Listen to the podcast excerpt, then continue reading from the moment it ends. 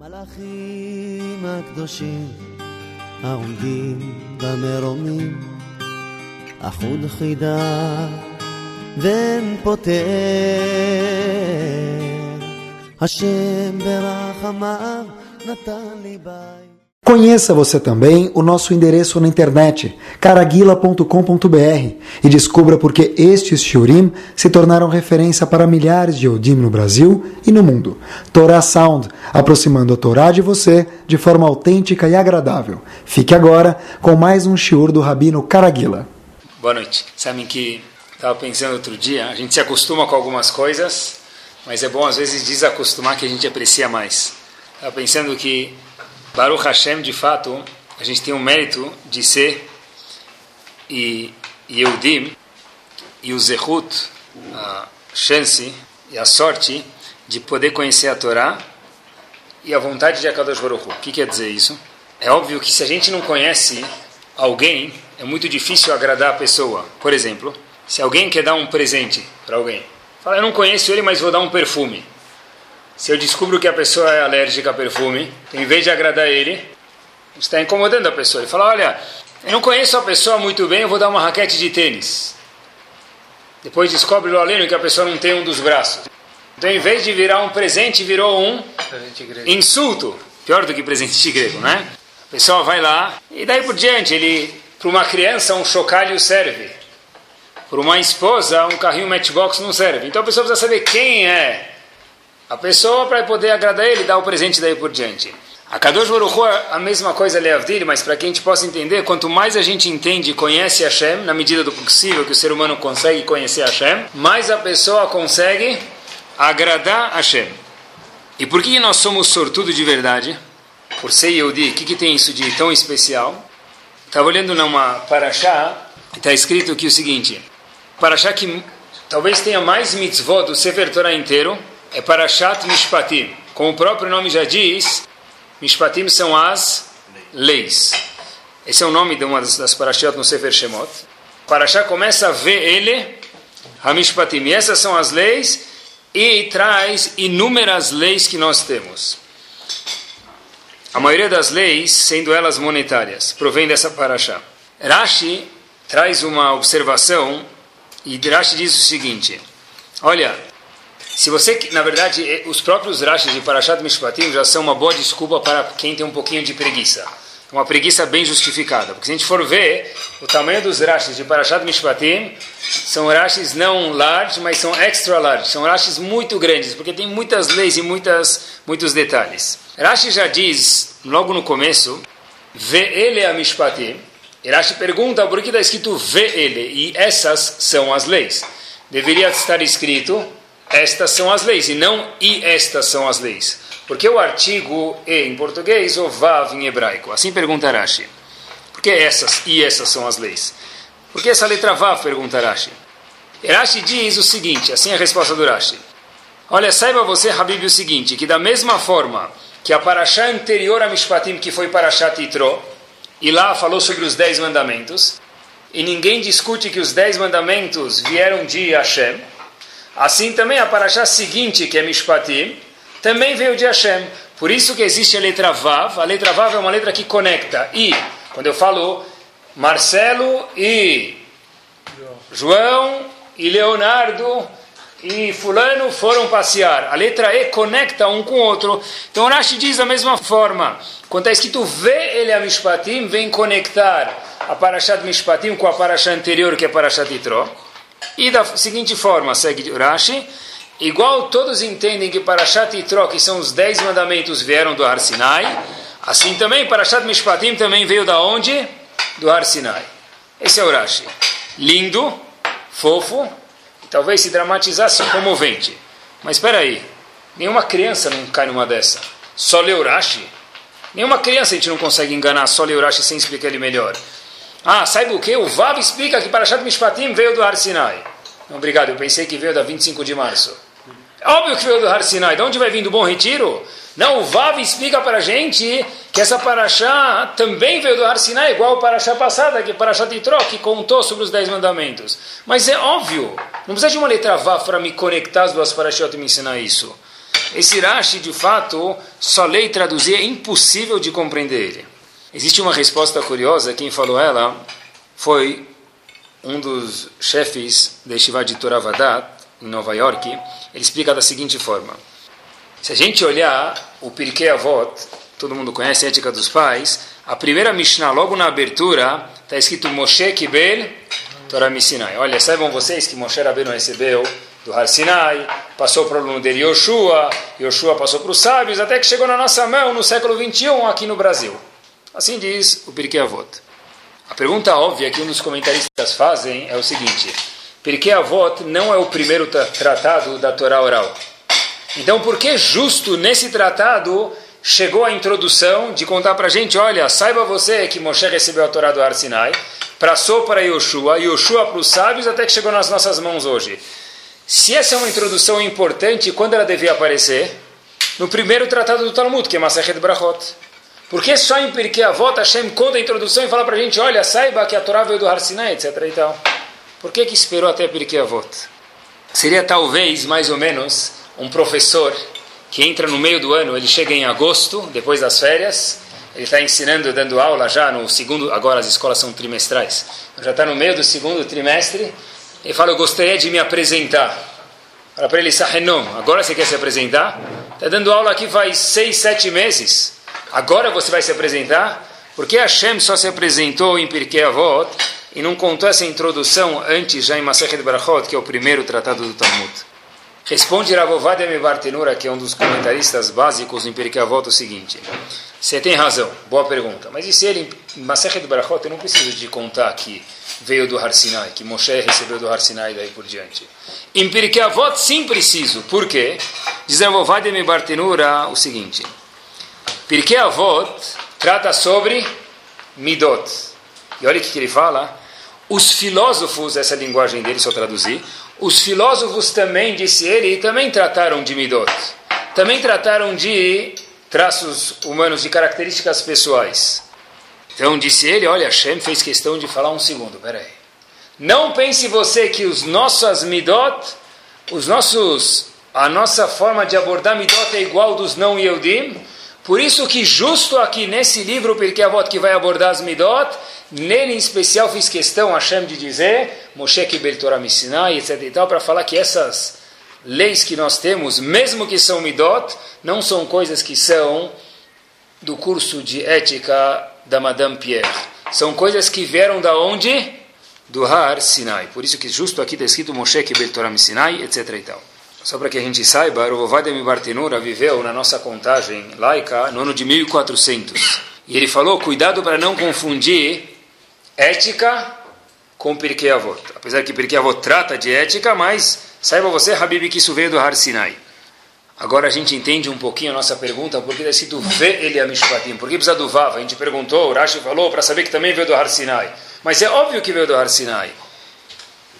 Diz esse Rosh de Travadat, Rav Simcha, o seguinte. Em Parashat Mishpatim, tem leis de Lashonara. Fala mal do outro, calúnia leis de empréstimos. E a Torá conta para a gente, olha, veio do Har Sinai. Fora da Torá, existe um conceito chamado ética. Ninguém discute sobre isso. Existe a palavra ética, existe conceito.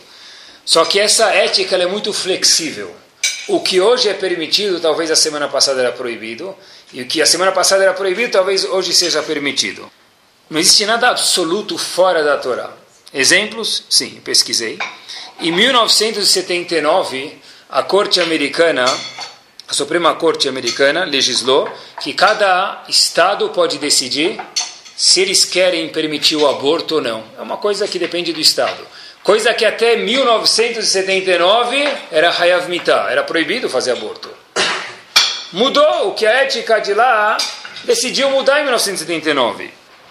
Até a década de 70, divórcio no Brasil era uma coisa, uma coisa muito rigorosa, que tem muitas muitos requisitos para poder permitir um divórcio.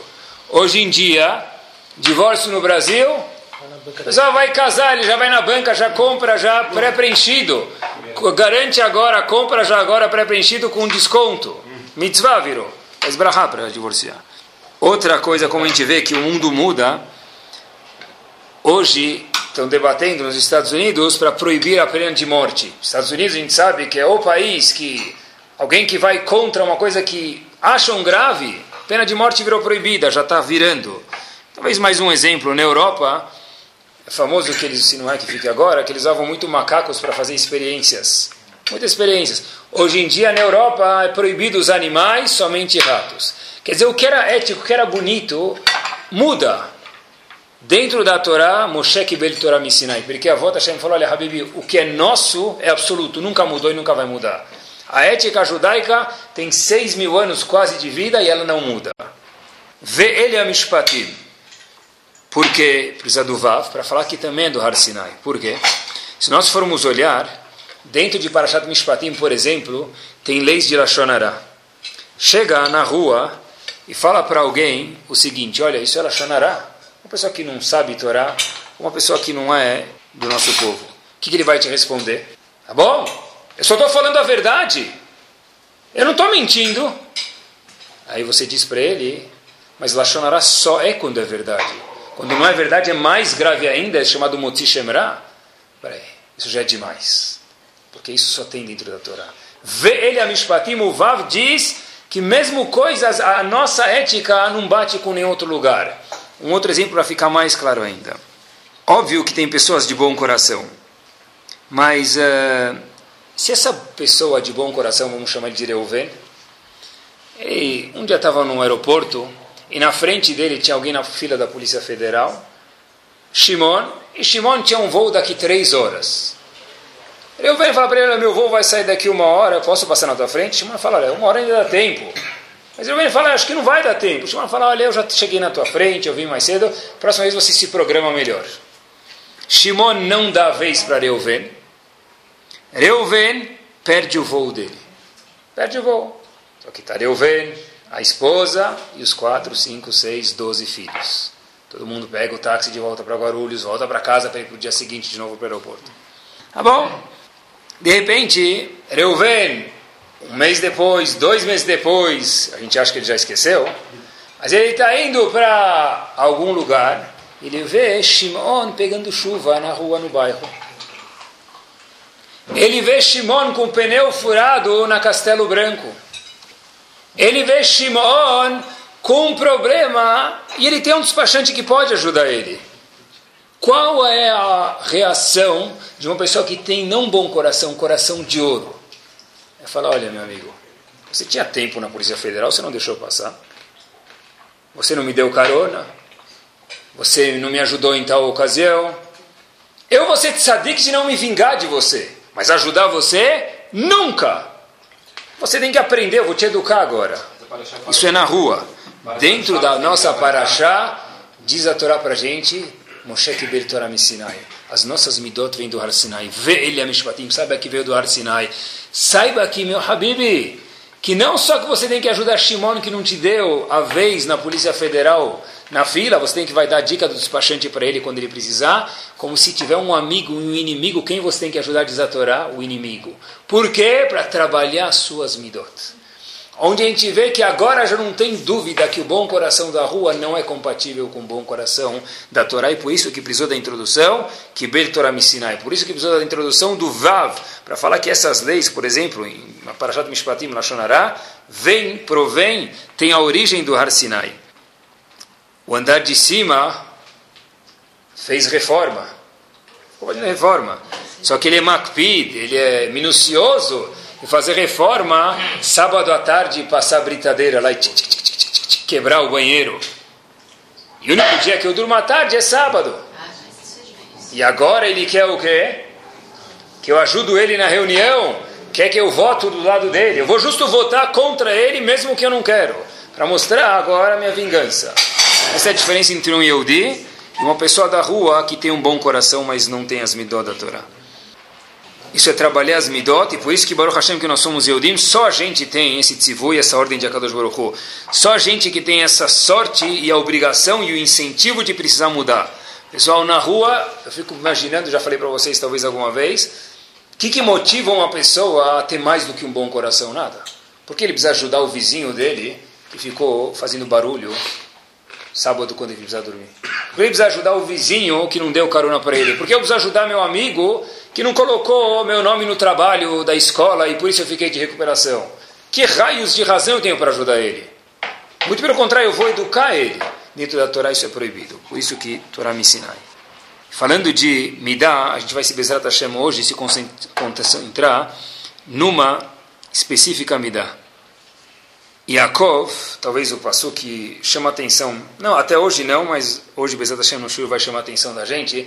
Yaakov, quando se deparou, quando se encontrou com Esav, o irmão dele, estava com muito medo, o que ele falou para Esav? Yeshli kol, eu tenho tudo. Precisava ser um Yaakov para falar uma frase dessa. Nos próximos minutos a gente vai explicar por quê. O maior dos profetas dos Goim foi chamado Bilam. E se ele não tivesse errado, a gente teria que escovar os dentes antes de pronunciar o nome dele. Porque Bilam ia ser um nome Kadosh, que não poderia falar em vão. Bilam foi um super mega profeta. Pena que ele errou. Hashem disse para Bilam não ir amaldiçoar Bnei Israel. Não aceitar a proposta de Balak, contratou ele para amaldiçoar o povo. Logo depois, Bilam responde o seguinte: Imeten li Balak, se Balak me der, melobeto kesevezav, ouro e prata traduzindo para o português, um cheque com fundo. Eu não posso transgredir, Hashem não me permitiu. Tzadik orachá bilam nesse ponto, até esse estágio. Tzadik, não tzadik, tem que pedir brachá para ele. Parece, mas Rahamim falam que é mentira. Rahamim falam como Bilam falou uma coisa dessa. E nós nos perguntamos qual o problema. Bilam retrucou eu quero ir, mas Hashem não me permitiu. Tzadik, e por que não? Aqui já ele, é chamado Bilam Arashá, o malvado. Por quê? A pergunta é, ele retrucou exatamente o que Hashem falou em tom alto e claro. Rashi diz o seguinte, daqui nós vemos que Bilam era Arashá, porque Melamet Mehamed Mamon Aherim. Daqui a gente vê que Bilam tinha agora olhos bem fortes, bem, olhando bem, com muita vontade, com muito desejo do dinheiro de outras pessoas, diz Rashi, e por isso que ele é chamado Rasha. Apesar que ele falou, eu não posso ir porque Hashem não deixou. Quer dizer, eu quero, porque eu estou morrendo de vontade de pegar o dinheiro de Balak, mas eu não posso. O que a gente vê que nessa parte ele já se transformou em Bilam Arashá, porque é uma palavra bem clara em português chamada inveja ou em hebraico kina. Ele podia ir, Hashem falou não, ele falou, tá bom, não vou ir. Então qual foi o problema? O problema foi que ele falou, eu quero muito porque eu gostaria muito de ter o dinheiro de Balak. Um dos Rishonim, chamado Meiri, em Pirkei Avot, ele diz que a Midah, o décimo mandamento, está escrito Lotachmod, esse é o décimo mandamento, que a pessoa não pode cobiçar as coisas dos outros, é o mandamento mais grave dos dez mandamentos e por isso que ele é o último. O último mandamento é o mais grave. O último mandamento é Lotachmot, é uma das midot, que a gente vai falar Bezat sobre ela hoje, que a pessoa tem que tomar cuidado para não cobiçar coisas dos outros. Eu quero o que é seu. Essa midá, tem que tomar muito cuidado com ela, porque na verdade não é uma coisa nova isso. Quando aconteceu o primeiro assassinato do mundo, Cain matou Hevel. Por que ele matou Hevel? Ele falou: Como pode ser que o teu corban, a tua oferenda foi aceita para Hashem e a minha não? Estou com inveja de você. Aconteceu o primeiro assassinato, e para a gente entender o que quer dizer primeiro assassinato, quando Caim foi matar Hevel, o Midrash conta para a gente que ele nem sabia como matava uma pessoa. Ele bateu nele, empurrou ele, até que ele achou um jeito de furar ele e matar ele. Ele não sabia nem que podia tirar a vida de alguém. Tinha que procurar usar sabedoria para ver como o não matar alguém. Quer dizer, a história já é antiga. Qual a causa? Caim ficou com inveja de Hevel e acabou matando ele. Porque a sua oferenda foi aceita, a minha não. É muito mais fácil para o ser humano se virar com as coisas ruins que acontecem com pessoas conhecidas do que o sucesso de alguém conhecido. Ah, é tão grave assim? Acho que sim, pessoal. Se a gente for sincero. Fulano abre o jornal e ele lê que o amigo dele de escola, mas amigo dele de escola só é pouco, que estudou com ele na faculdade, também é pouco. Um indivíduo que trabalhou com ele de vendedor e que abriu a empresa da mesma coisa que ele tem na mesma época que ele tem, hoje ele é as 10 empresas mais mais. Ele não sabia disso, ele descobriu. Como ele se sente? Mentiroso é o indivíduo que fala, ah, beleza, sorte dele. Porque a pessoa é mentirosa, a gente vai ver hoje. Só fica com inveja. Ele é o rei do mercado financeiro. O indivíduo aqui não é nem o rei momo do mercado financeiro, ele é. Quando ele vê o outro, ele é o rei de verdade, e a pessoa fica com inveja. Se for uma pessoa muito próxima, mais ainda. Já, se ele vê que o conhecido dele, ele vê o jornal e lê, puxa, coitado, ele pediu concordata. O que, que dói mais para a pessoa, sejamos sinceros? O que, que dói mais? O que, que vai acompanhar o pensamento durante o dia, durante a semana, durante o mês da pessoa? O fato que ele fala, puxa, como pode ser que ele virou o rei do mercado financeiro? Ou como pode ser que tal pessoa pediu concordata? O que, que vai incomodar mais a pessoa? Certeza absoluta para uma pessoa verdadeira vai incomodar mais o sucesso do outro.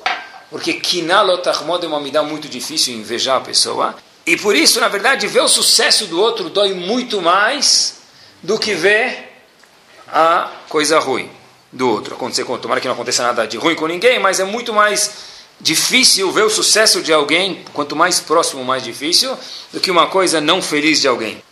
A gente pode estar pensando, talvez estilo não tem nada a ver comigo. Tá bom, eu não sou tão ruim assim. Ninguém é ruim, mas somos seres humanos. Procurei um pouquinho e dá um pouco de medo de falar, mas se o Talmud conta pra gente, acho que a gente pode falar. Talmud conta para a gente em Masechet Sanedrin, página Kuf Rei Amud Bet. Bechol Adam Mitkane. As pessoas têm inveja. Seres humanos têm inveja, Talmud. Se nós somos... Isso, normal do ser humano ter inveja. Se a pessoa fala que ele não é um, não tem inveja, tem duas opções.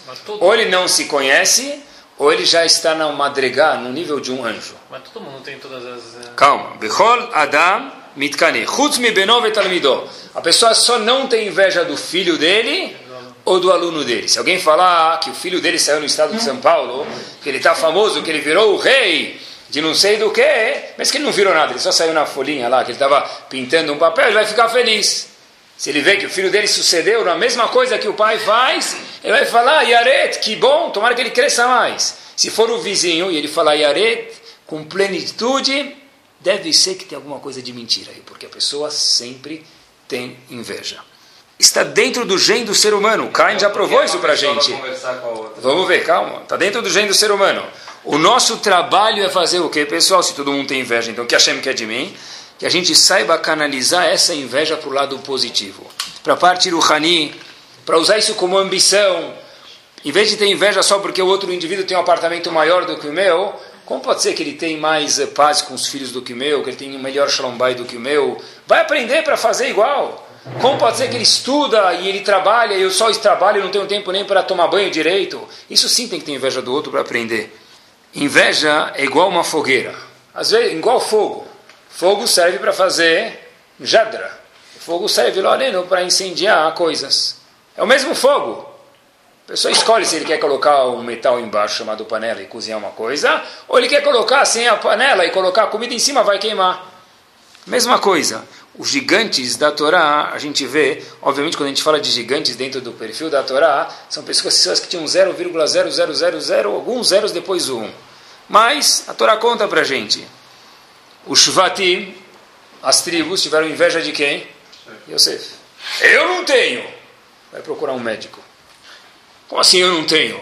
Se as tribos tinham, como você pode falar? Como nós podemos falar, nós não temos? As tribos, de novo, eram tzadikim gigantes, com lupa é 0,0001. Mas tinha inveja. Amarav, disse Rav, uma lei, assim está escrito no Talmud.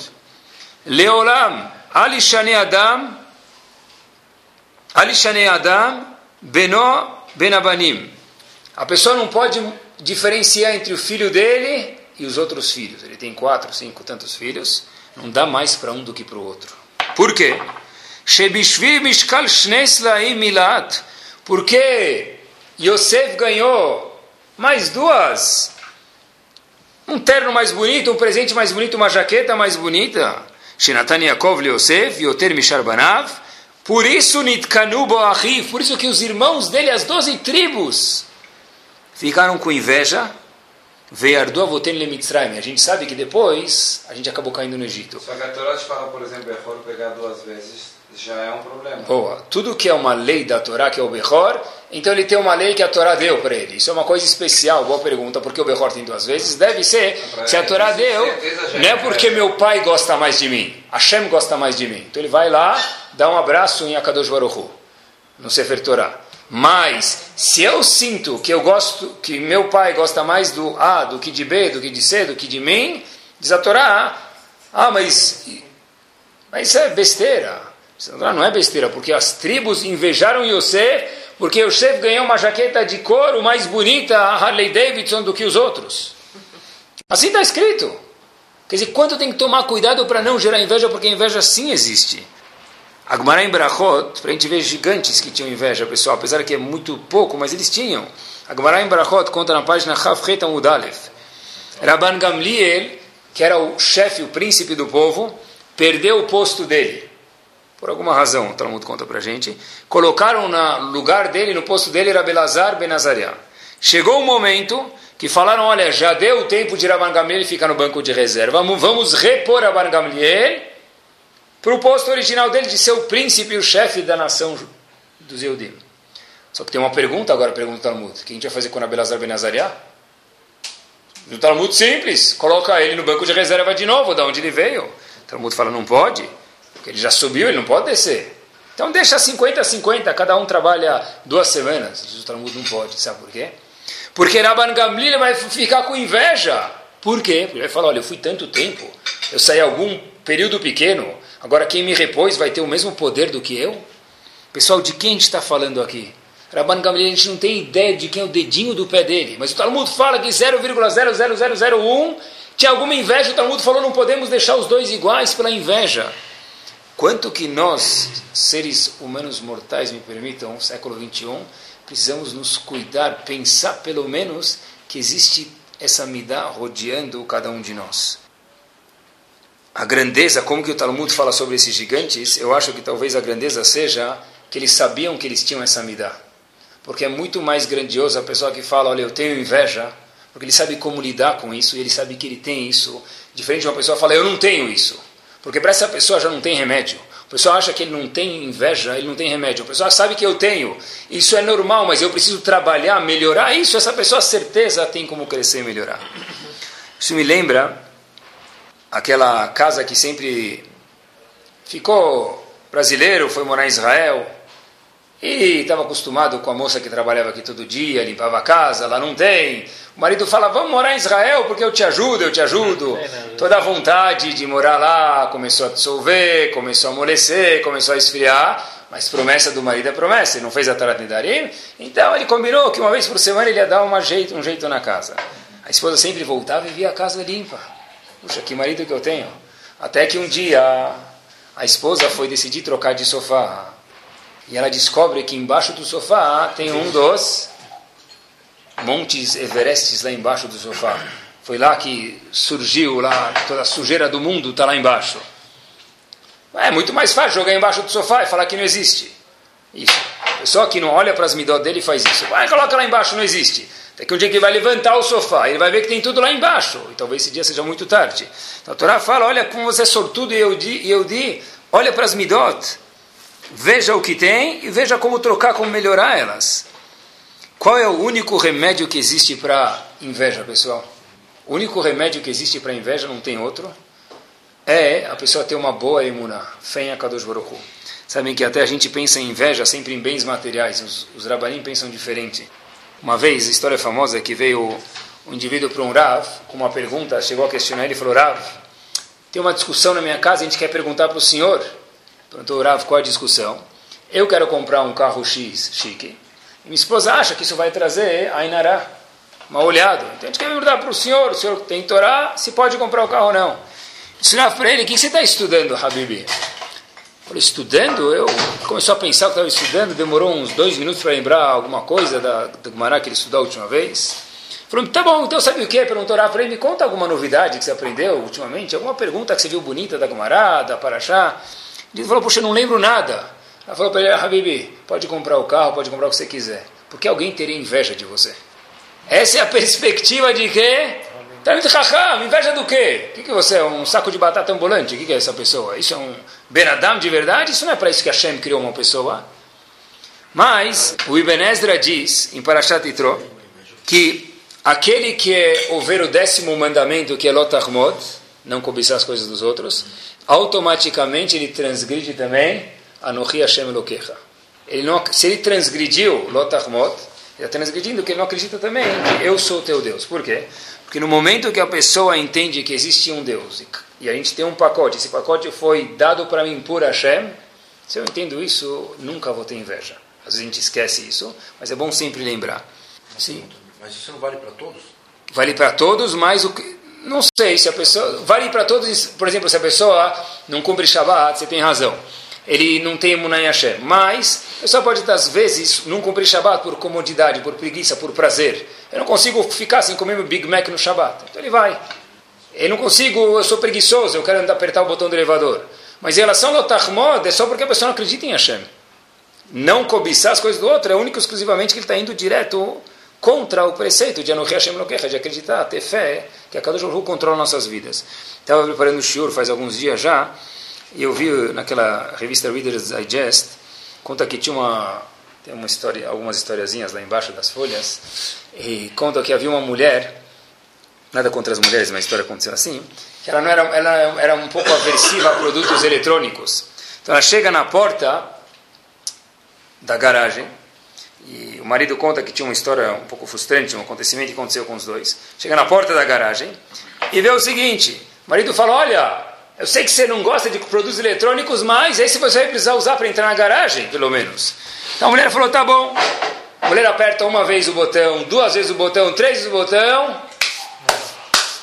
Dom, ninguém se mexe, ninguém sai de lá. A porta não abre, a porta não fecha. Aí a mulher está falando: Olha, eu não gosto e mais uma prova que eu nunca mais vou usar. Não quero nada eletrônico. O marido no banco do lado fala para ela, olha, Xeri, olha para o lado direito um pouquinho. Enquanto que ela apertava o botão de abrir, apertava o botão de fechar, a porta da garagem do lado estava abrindo e fechando.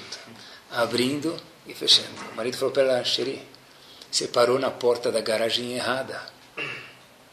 A chave, o controle sim funciona. O problema é que você estacionou na garagem errada.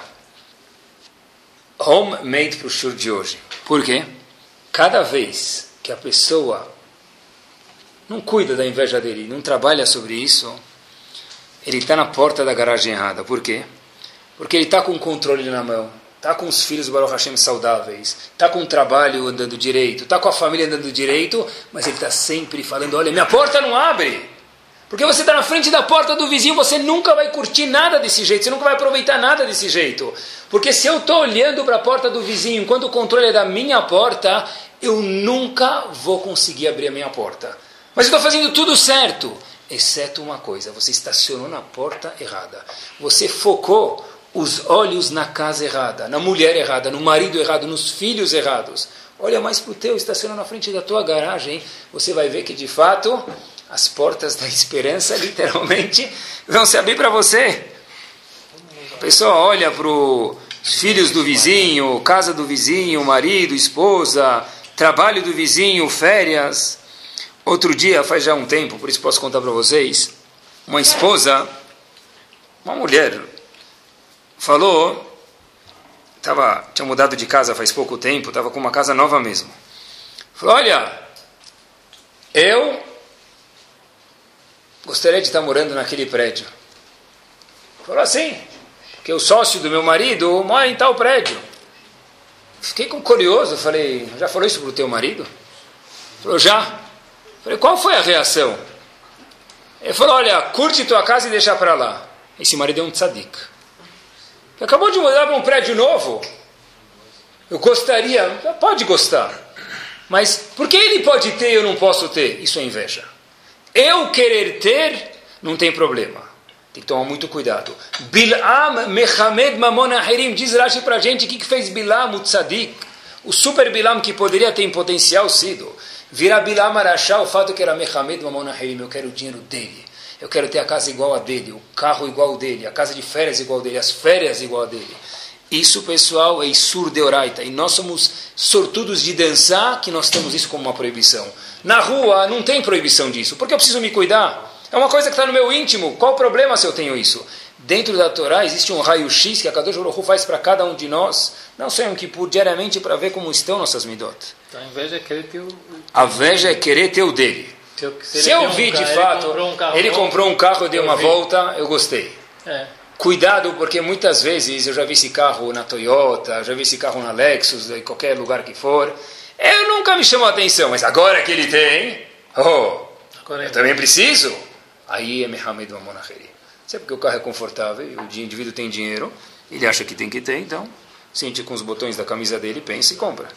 Pessoal, quem tem inveja nunca vai acabar aproveitando o que ele tem mesmo. Esse é o maior, fora as midot, fora a verá, que já é grave, esse é um, um defeito grave mesmo, isso é uma coisa que incomoda mesmo.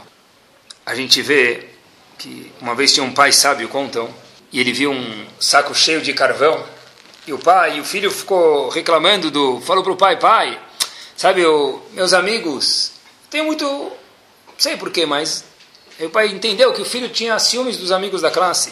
O pai inteligente falou para o filho, olha, tem um saco de carvão aqui do lado, sabe o que você faz? Descarrega as tuas energias negativas, vai, tá bom? Tem uma camisa pendurada no varal, Habib, pega esse carvão e salam aleikum. Pega ele, joga o carvão inteiro, faz aqui, fica a 10 metros de distância e vai jogando o carvão na camisa dele. Imagina que esse é o Juquinha. E vai jogando no Juquinha. O indivíduo que pegou o carvão e jogou um, jogou dois. Depois de alguns segundos, alguns minutos, meia hora, o pai volta e vê o filho suado. Fala, ei filho, como que tá? Pai, acabou toda a minha raiva contra o meu amigo, todos os meus ciúmes, já acabei com ele. O pai fala, puxa, muito bem. Raham, o pai. Leva o filho a camisa na frente do espelho de casa. E mostra para o filho a camisa e a cara dele. O filho estava preto da cabeça aos pés. A camisa, alguns carvões foram acertados na camisa, outros rasparam, outros bateram e não marcaram muito forte. A camisa estava suja, mas não estava tão preta quanto o filho. Disse o pai para o filho, olha, Habibi, agora que você já gastou suas energias, deixa eu te contar uma coisa. Cada vez que você tem ciúmes de alguém, exatamente acontece isso. Você se suja mais do que consegue sujar os outros. Faz mal para quem? Para quem tem os ciúmes. A gente que não aproveita o que, que nós temos, porque uma pessoa que tem ciúmes está sempre olhando para o que o outro tem. E como todo shiur, que a gente nunca pode deixar de fora, autoestima. Uma pessoa, para não ter ciúmes do outro, tem que ter uma boa autoestima. Porque se eu estou sempre olhando para o que o outro tem, é porque eu não tenho nenhum valor do que eu sou. Se eu tenho um bom feeling do que eu sou, já diminuiu pelo menos em 50% a chance de eu ter inveja o dia inteiro de olhar para os outros. Sempre que alguém vai ter algo a mais do que eu, eu fico com ciúmes. E pessoal, a gente nunca, nunca, nunca vai ter o carro mais chique da cidade. Porque mesmo que hoje eu for em tal loja comprar o carro, ou a casa, ou a cadeira, ou a mesa mais chique da cidade, o mês que vem vai sair um computador mais chique do que o meu. Um carro mais chique. E eu vou cessar de existir. Se eu dependo de seu chance, cada mês eu vou ter que reafirmar minha existência. E quem aguenta fazer isso? Não pelo, só pela parte monetária, a parte emocional da pessoa. Ramim falavam para a gente, cuidado, cuida das midot. A gente pensa, tudo que a gente pensa, algum dia se transforma em palavra. Porque as midot da pessoa estão aqui dentro, algum dia se transforma isso em palavras. E essas palavras, pessoal, transformam em ações. Essas ações acabam se transformando em hábitos, esses hábitos moldam o caráter da pessoa. O que eu penso se transforma em ações. Essas ações em hábitos, esses hábitos moldam o caráter da pessoa. Às vezes a pessoa fica com inveja de alguém, e depois, por alguma besteira, esse alguém encosta no dedo do pé dele, ele já começa a gritar com ele. Ele não está gritando porque tocou no dedo do pé dele, está gritando por quê? Porque já tinha muita coisa lá dentro cozinhando e agora soltou tudo junto. São pensamento, pensamentos que se transformam em palavras, ações, hábitos e um mau caráter. Toda comparação tende a gerar inveja. Por isso que Ramin falaram, cuidado o que você dá para um filho mais do que para o outro, porque os filhos estão sempre comparando. De quem você gosta mais, Abba, de mim ou dele? Os pais sempre perguntam de quem você gosta mais, do abo ou da ima, não é? Os filhos fazem a mesma coisa, de quem você gosta mais, de mim ou dele?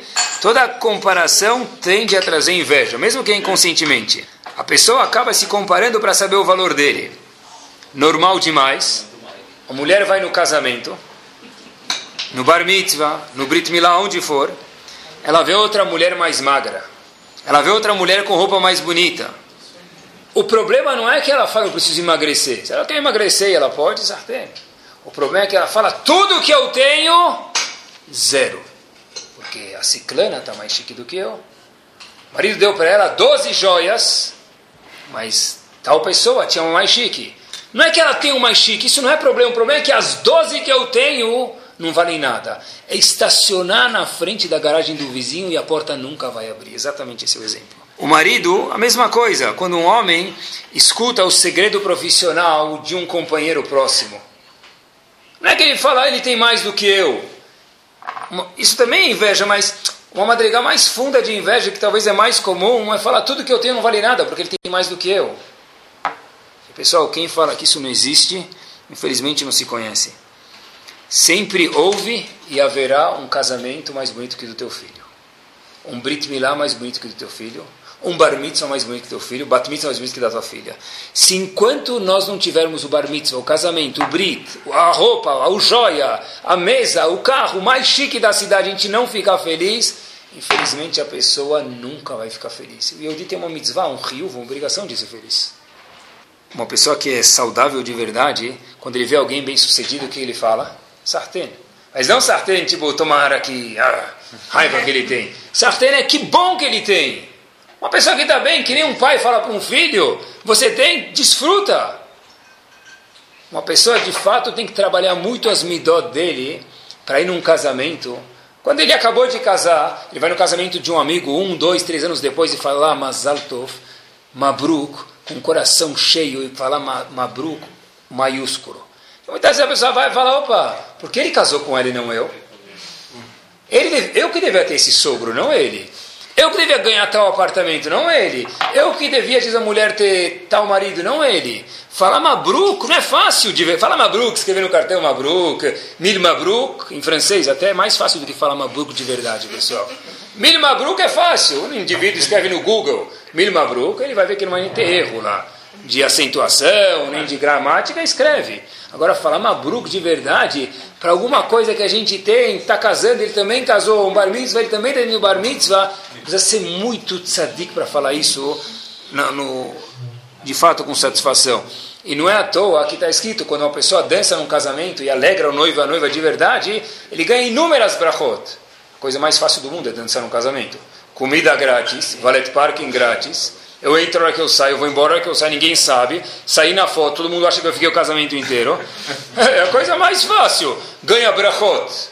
Quem passa na frente do, do, do, do, do restaurante dando comida grátis ganha brachot? Não ganha. Por que aqui ganha tantas brachot? Deve ser que essa é a razão, porque alegrar um noivo e a noiva de verdade sem ficar com nenhum pingo de ciúmes, dá ser muito homem para fazer isso.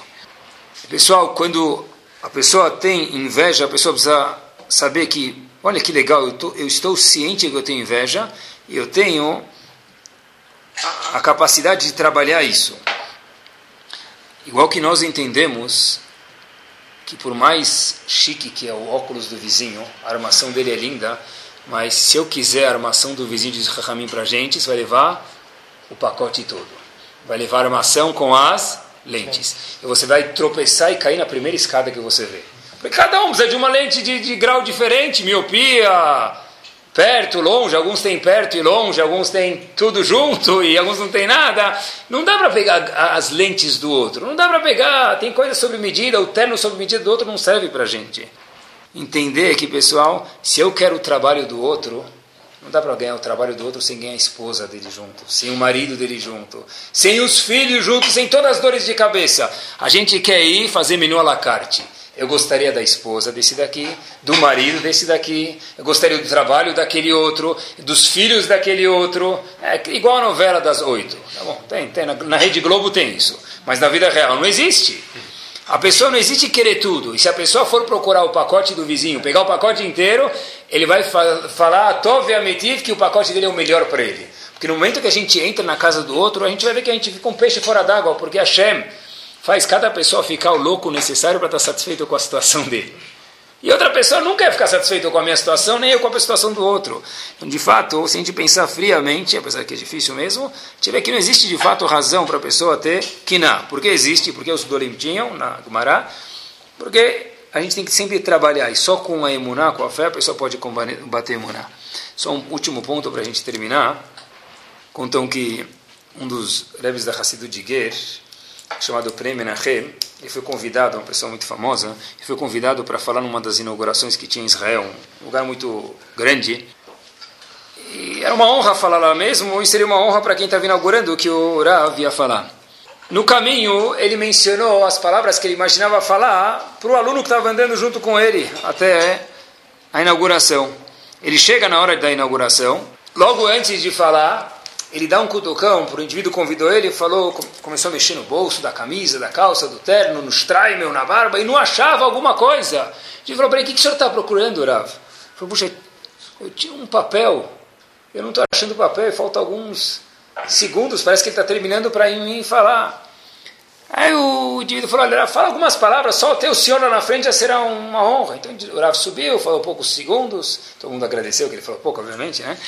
E aí, desceu. O aluno que estava com ele falou, Rav, só um minutinho. Depois do evento, obviamente. O senhor falou tudo de cor para mim no carro. O que aconteceu? Por que, que na hora começou a mexer na barba, no chapéu, no bolso e não estou achando o papel? E falou poucos segundos. O senhor podia ter falado cinco, seis minutos, igual me falou no carro. Estava tão gostoso, tão doce suas palavras. Disse o Rav para ele o seguinte: É, eu sabia tudo para falar mesmo. Porque eu tinha praticado com você no carro. Mas logo antes de mim estava falando uma tal pessoa. E ficou claro que ele estava muito assustado com o público e ele falou, infelizmente, mal demais. Tremeu, assustou, gaguejou. Ficou claro que, coitado, ele não conseguiu lidar com a situação. O que, que, seria se eu subisse e desse a super drachá na hora? Falar, ah, orav, é orav, e o resto, yane. Rav Diguer, não sei se eu posso fazer isso à custa dos outros. Pessoal, daqui eu aprendi que nós precisamos também não só cuidar da inveja que a gente tem com os outros, mas cuidar da inveja que a gente pode gerar aos outros. Mesmo que a gente tenha capacidade, sempre tem pessoas que estão no nosso páreo. Para eles conta que você fez o último par da golf course em uma, em uma tacada só. Ele sabe jogar que nem você, conta para ele. Para ele você conta que você corre 73 minutos a 11 por hora na, na esteira. Conta para ele, porque ele pode. Mas para o indivíduo que corria e agora está manco, contar que você corre na esteira, não pode. Porque seria geraquiná para ele. Isso não pode. Eu tenho X, eu estou indo bem no trabalho. Baruch Hashem, conta para outros que estão indo bem, divide sua alegria com os outros. Porque que adianta ter uma alegria se a gente não pode dividir? Mas Talvez cuidado para não dividir com aquele indivíduo que você sabe que está difícil. Com aquele indivíduo que não tem filho, não contar que você foi ontem na reunião e no meio da conversa falar: ah, desculpa, eu esqueci que você não tem filhos. Mas já foi! Desculpa. Aí você é um razito e agora razito é o dobro. Isso, pessoal, tomar cuidado também tem a ver com a amizade de inveja.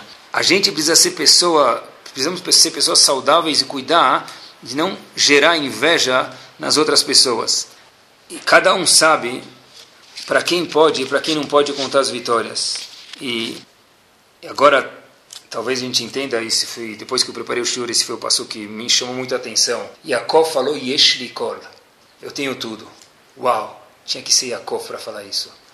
Falar eu tenho tudo quer dizer o quê? Eu não invejo absolutamente nada o que ele tem. Nada que Esav tem, nada que outras milhares de pessoas têm na época.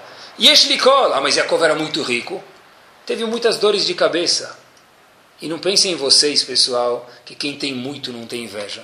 Porque sempre vai ter um banqueiro mais rico do que eu, um importador mais rico do que eu, um exportador mais rico do que eu, um construtor mais bem sucedido que eu. Se eu sempre for basear o que eu tenho na garagem do outro, eu nunca vou estar feliz. Que Bezat Hashem, a gente lembra da autoestima, do Anohi Hashem Elokecha, e aí sim saber, e não que a gente não tenha inveja, porque isso é difícil demais.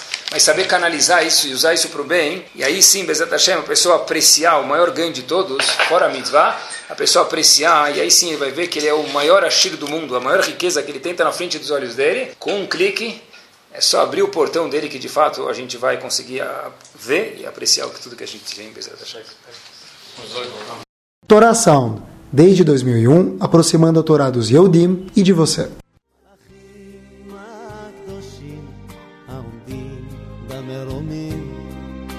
חלום אחד לא אוותר השם הבטיח עוד לרקום שלום בחוט של תכלת. מתי הוא שוב חוזר? מלאכים הקדושים, אנא בקשו מאלוקים, לשוב הביתה, לפתוח דלת.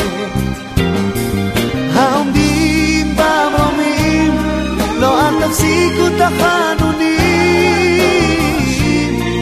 אין לנו אהבה אחרת. מלאכים הקדושים, אנא בקשו מאלוקים,